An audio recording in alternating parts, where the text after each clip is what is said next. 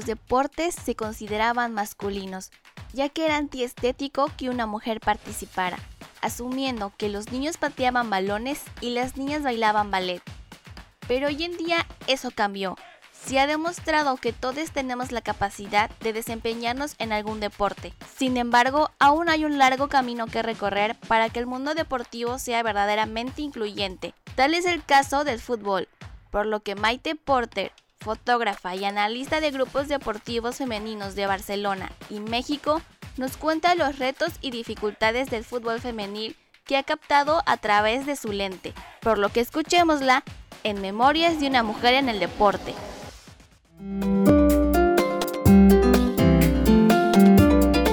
Memorias de Nómada presenta Nómada Podcast, voces que comparten cultura.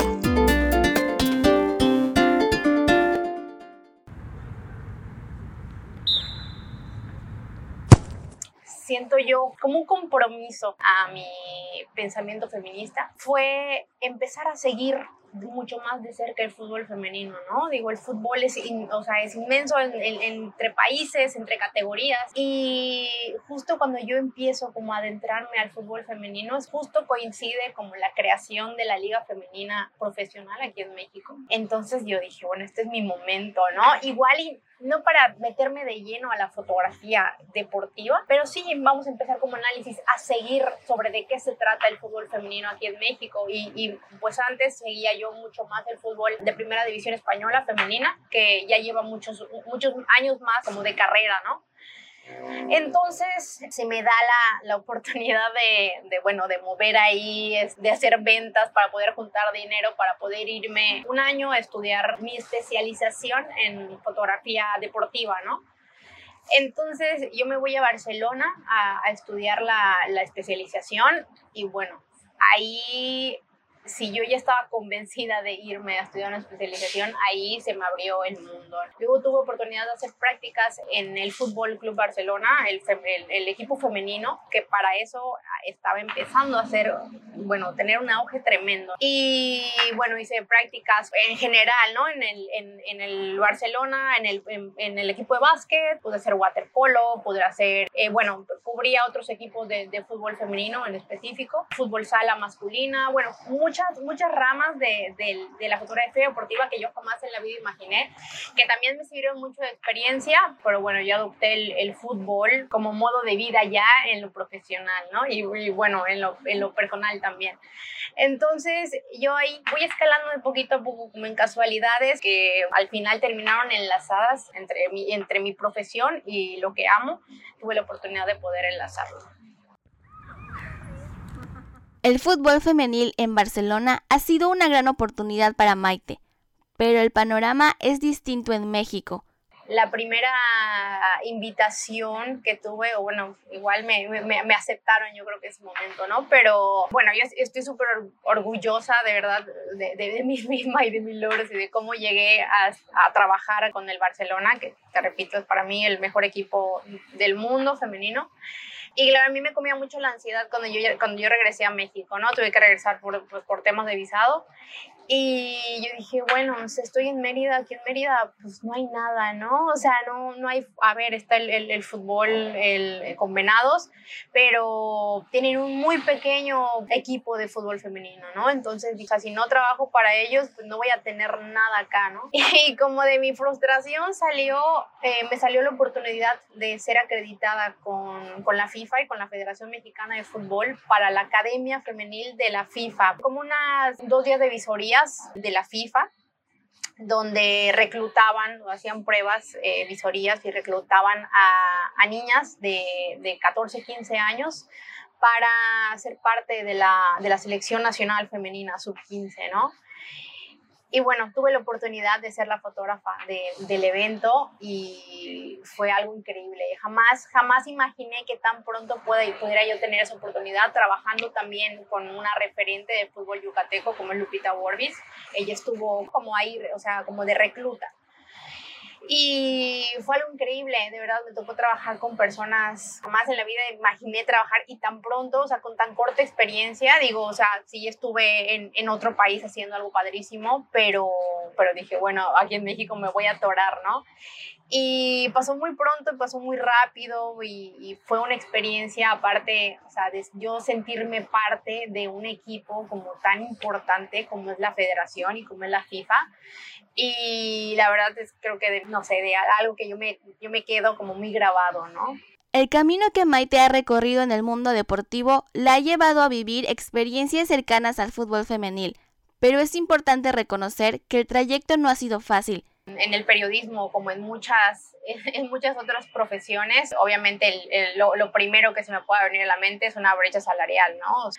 Incluso como fotógrafa, eh, hay gente que, que, que, te quiere pagar menos, ¿no? Agencias, revistas que te quieren pagar menos por ser mujer porque tienen la idea de que no eres capaz de ciertas cosas, ¿no? Como de, bueno, sobre todo en este tema de fútbol, sobre todo en este tema de deporte, sale también mucho a brillar la misoginia, ¿no? De pensar de mucha gente que está en, altos rangos, ¿no? De, de agencias eh, o de periódicos o de lugares que, que cubren ¿no? las ramas deportivas, de pensar, bueno, o sea, si tengo un hombre y una mujer me van a cubrir fútbol, pues voy a confiar más en el hombre, ¿no? Porque el hombre debe saber más de fútbol por ser hombre, ¿no? O sea, la mujer, bueno, a ver, podemos darle una oportunidad, pero tampoco te confías mucho de ella, ¿no? Entonces, es algo que a mí en su momento me pasó, eh, de gente que no confiaba en lo que yo podía hacer, ¿no? Tanto periodísticamente como fotográficamente, de lo que yo podría ser capaz de hacer en mi trabajo por ser mujer, te, te toman ya de, de, una persona muy limitada por tu, por tu simple género, ¿no?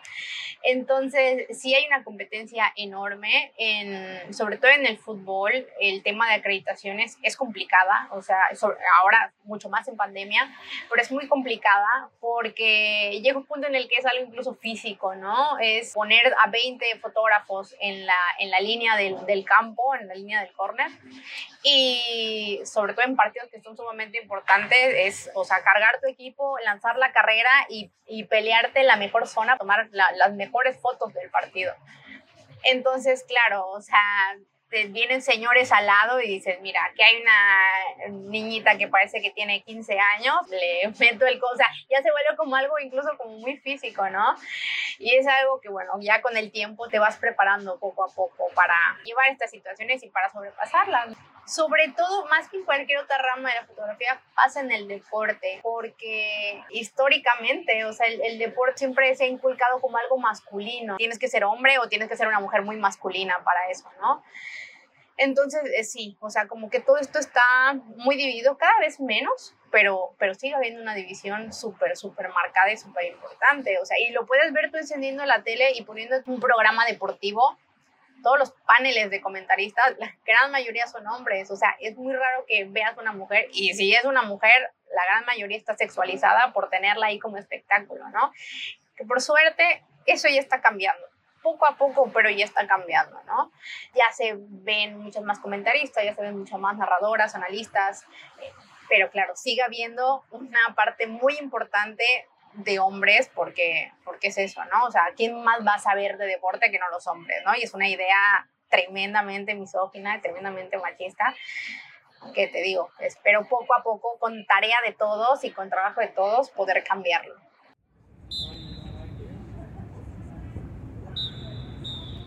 En el mundo deportivo mexicano, en específico el fútbol, Maite también ha presenciado el trato desigual que las futbolistas y las ligas femeninas de fútbol han sufrido por la misoginia y la brecha de género salió como un comunicado bastante grande y fue una noticia muy grande. Te hablo de aquí en, en, México en particular, sobre un trato que había hecho la liga, la liga de primera división, la liga MX, eh, tanto femenil como masculina, donde los clubes, bueno, firmaban un contrato donde se comprometían a no pagarles a sus jugadoras más de dos mil pesos al mes, a sus jugadoras, que te digo, los jugadores el equipo, el último lugar de la tabla, el equipo más chico, ¿no? Por, decirlo así, de México. O sea, el jugador que peor gana, no te pasa de 50 mil, 100 mil pesos al mes, ¿no? Hicieron este, este, este trato a los clubes que fue verdaderamente lamentable. Muchos clubes no les pareció, aún así firmaron y rompieron el trato, ¿no? Y rompieron el contrato de, bueno, o sea, yo quiero, yo, por ejemplo, las, las, las actuales campeonas, ¿no? Que son Tigres de Nuevo León, decían, no, es que si le pago, o sea, si le pago eso a la mejor jugadora es que no va a jugar conmigo y por ende no voy a ganar nada, ¿no? Entonces ahí, por ende, no voy a ser un, equipo grande, ¿no? Les pagaban más a las jugadoras. Entonces, hubieron clubes que sí se adaptaron a, a ese trato horrendo, o sea, de pagarle 1.500, 2.000 pesos. O sea, que tú me dices, ¿qué hace una niña de 20 años que, que estudia y juega eh, con 2.000 pesos al mes? O sea, en probablemente una ciudad en la que no radique, ¿no? Que tenga ella, haya tenido que fichar por un club de la Ciudad de México y ella sea de aquí de Yucatán, ¿no? ¿Con qué te pagas una renta con dos mil pesos? ¿Con qué te pagas los estudios, no? Que tienes que estudiar, porque está claro que con dos mil pesos al menos no vas a hacer nada, entonces tienes que estudiar y tienes que pagarte estudios, tienes que pagarte comida, tienes que pagar que te transporte. O sea, qué ridículo es esto, sabiendo que los clubes, eh, sí, muchos están endeudados, pero tienen un presupuesto enorme y que por el tema de, de ser un equipo femenil, sea, a, a pesar de que jueguen en una liga de primera división, como los hombres, se ha tomado como un equipo base, como un equipo de, categoría inferior por ser mujer, ¿me entiendes? O sea, por ser mujeres. Entonces, es sumamente fuerte, ¿no? Y hace poquito, bueno, se sacó el tema esto, se, se sancionaron algunos clubes por haber roto este trato tan tonto, o sea, tan, tan misógino, tan, o sea, tan, tan, tan feo, ¿no?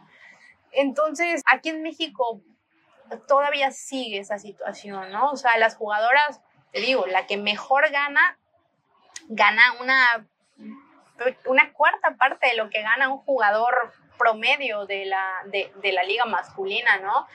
Entonces ahí obviamente se prenden las alarmas, dice que, o sea, ¿Qué, ¿qué, pasa aquí? ¿Por qué? Por ser mujer. Y, vienen como muchos argumentos de, no, es que la liga femenil no vende como la masculina, ¿no? La liga femenil eh, pues no, no produce, no llena estadios.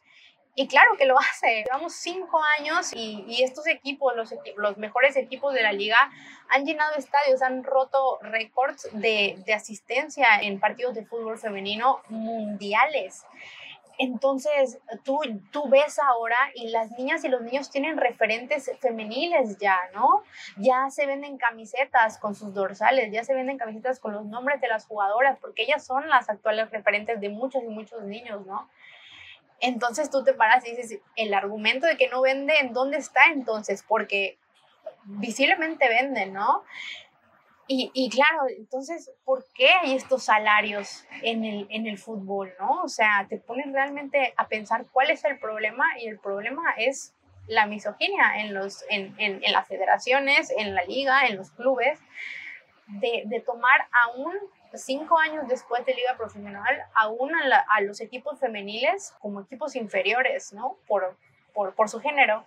Entonces, sí es algo que aún está presente y que espero en un futuro, conforme vayamos avanzando, esto cambie y, se sancione, ¿no? Porque hacer menos a, a, a, una jugadora por, por ser mujer es muy fuerte y debería ser, o sea, para mí, de cárcel sancionable, ¿no?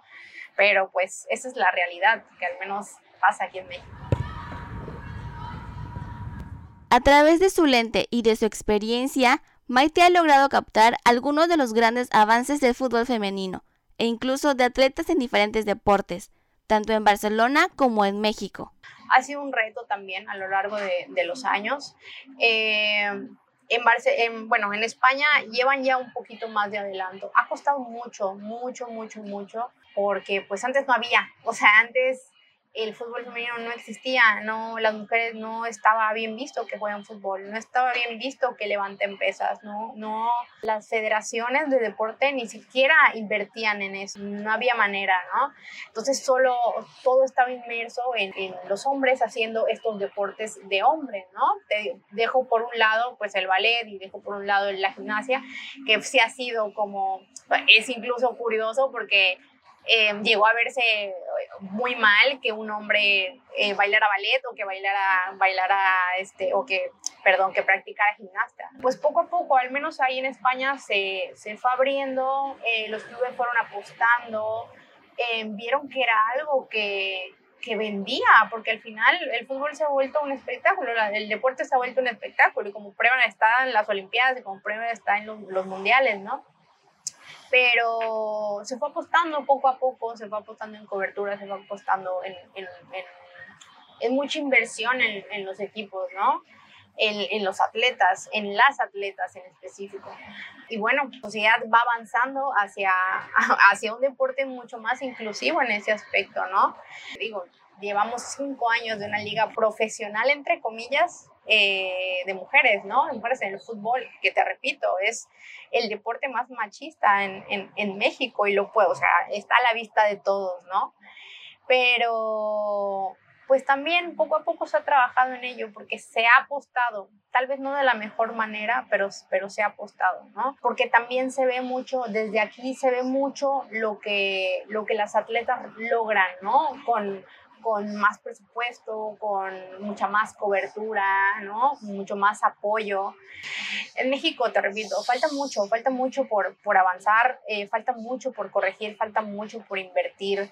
A pesar de los grandes logros, Maite asegura que aún hay mucho trabajo que hacer para que no solo en el fútbol, sino en el mundo deportivo haya una verdadera inclusión, y para ello hay que apostar por las nuevas y futuras generaciones. Pero falta mucho, mucho trabajo y mucha creencia también hacia las atletas, ¿no? Igual y ahorita en, mi generación es muy complicado, pero pero darle, darle, esa, darle, darle esa oportunidad a las generaciones que vienen debajo, hacerles realmente creer a, a, las niñas que vienen de generaciones abajo que es posible dedicarse profesionalmente a ser atleta, ¿no? Que es posible seguir, perseguir sus sueños y alcanzar sus sueños de ser futbolistas, de ser boxeadoras, de ser beisbolistas, de ser basquetbolistas, que ya es posible, ¿no? O sea, y, como prueba está lo que, lo que sucede ahora, ¿no? Con las atletas mundialistas, con las atletas reconocidas, con las atletas que ganan, bueno, premios hasta, hasta donde no veas, ¿no? Falta mucho trabajo como sociedad, falta mucho trabajo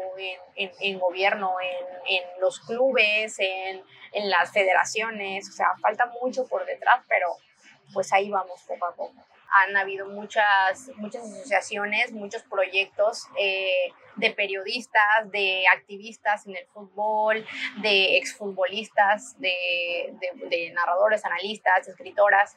Eh, es muy curioso porque la mayoría son mujeres.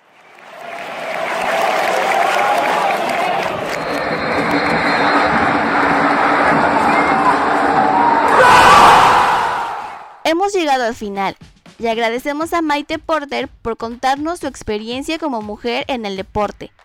¿Pero quieres conocer más historias como esta? Te invitamos a visitar nuestra página web y seguirnos en nuestras redes sociales.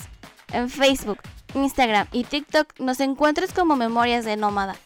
Mi nombre es Ceci Velázquez y en la edición de audio Héctor Zul nos despedimos en esta ocasión, pero nos escuchamos en el próximo capítulo.